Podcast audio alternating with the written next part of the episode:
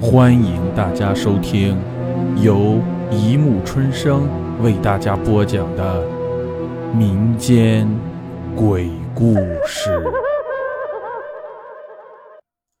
第六十二集：姐姐死了。阿丽是班级的一个乖乖女，尤佳、尤子、真爱子是班级的三朵班花。他们平时以欺负阿丽为消遣。最近经常发生碎尸案，死者都是未成年少女，请大家晚上减少出门。如有线索，请立即与警方联系。广播里的新闻顿时在学校中引起了轰动。阿丽，我们去找几个男生护送我们回家。至于作业，就请你帮我们做一下吧，放学我们一起回家。尤佳等人又想让阿丽代劳作业，阿丽虽然极不情愿，但是有碍于面子，不愿意去得罪他们，只好一个人默默地躲在厕所里哭。尤佳三人也进入了厕所，显然他们没有发现阿丽。那个傻瓜真有意思。我们才不会和他一起回家呢，他也被碎尸了才好呢。不行，要是他死了，就没人帮我们交作业和清扫教室了。陈爱子，你可真坏！阿丽听了，对他们的仇恨掩盖了伤心的程度。放了学，尤家三人自然不会和阿丽一起回家。阿丽只能孤孤单单地走在漫长的回家路上，碎尸案的恐怖令她浑身颤抖不已。忽然，一个小孩吸引了她的注意。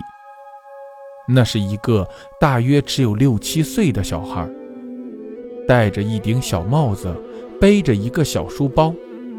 由于他背对着阿丽，所以不能看清他的长相。出于好心，阿丽上前询问：“小家伙，现在有碎尸案，你怎么还不回家？是迷路了吗？”等靠近了，阿丽才发现那孩子在哭。孩子转过头来，阿丽吓了一跳，因为那孩子长得很丑，也许应该说是长得很凶恶。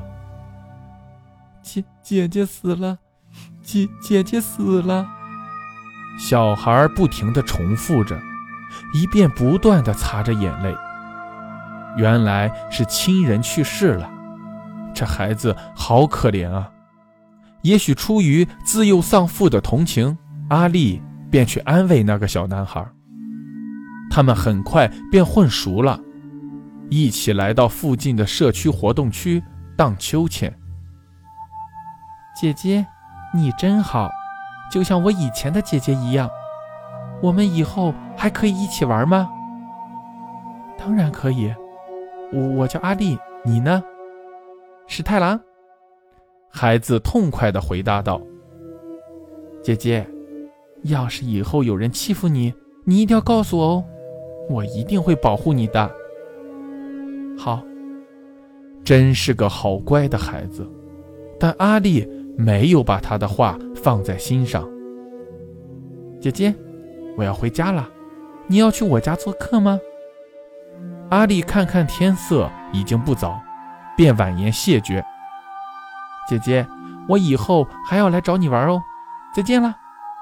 说着，孩子便蹦蹦跳跳的回家了。第二天，尤家三人依然找阿丽的乐子。阿丽，今天我们三人有约会，今天的打扫就拜托你了。明天请你吃点心。说完，就嬉皮笑脸的出了教室。虽说请吃东西，可是没有一次履行诺言的。你们全死了才好呢！阿丽诅咒道。第三天，尤家三人。都没有来学校。又有三名无辜少女惨遭毒手，凶手仍旧是用碎尸的手段，死者的头部也不知去向，请市民注意出行安全问题。广播里播音道。不久后，经证实，那尸体就是尤家三人的。等得知这消息后，阿丽真是高兴极了，但是又充满了一些迷惑。那天晚上，史太郎来找阿丽玩，由于三个仇人意外死亡，所以今天的阿丽特别高兴，和史太郎玩到很晚才回家。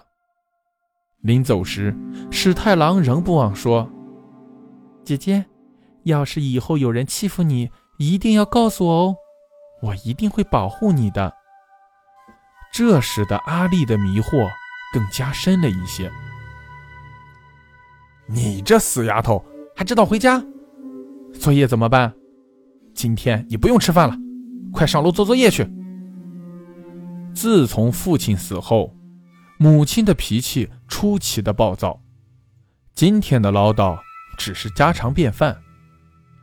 阿丽很不情愿地上了楼，一边写作业，一边唠叨着：“真烦，要是没有妈妈就好了。”说完，阿丽觉得窗外有人看着她，她抬头一看，吓坏了。原来是史太郎趴在窗口朝他笑，笑得既阴森又恐怖。怎么可能？这里可是二楼，一个小孩子怎么可能爬上来？阿丽以为看走眼了，于是便揉揉眼，看清楚。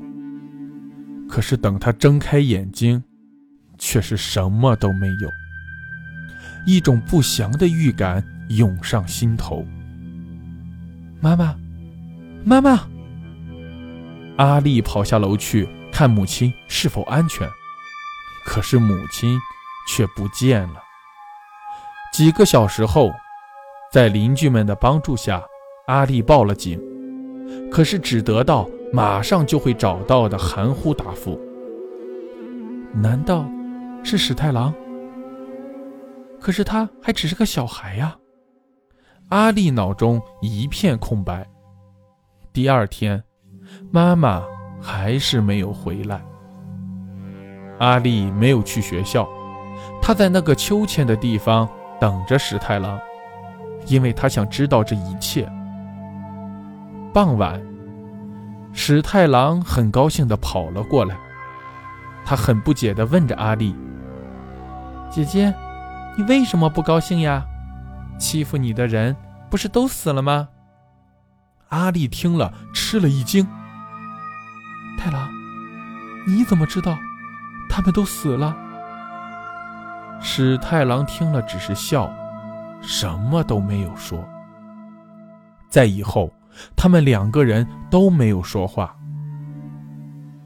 姐姐，去我家做客好吗？史太郎终于打破了僵局。好吧，出于要解开心中疑团的心态，阿丽答应了他。这是一条很偏僻的小路，阿丽虽然自小出生在这里，但是今天的这条路是他先前从来没有见过的。到啦！史太郎很高兴地指着远处的一座平房叫道。蹦蹦跳跳的，先冲进了房子。阿丽走近一看，这是一座很久的房子，蜘蛛网密布，窗户破的也不像样。死太郎！屋外的门牌让阿丽浑身颤抖了起来。姐姐，请进。史太郎拿着一盏蜡烛走了出来。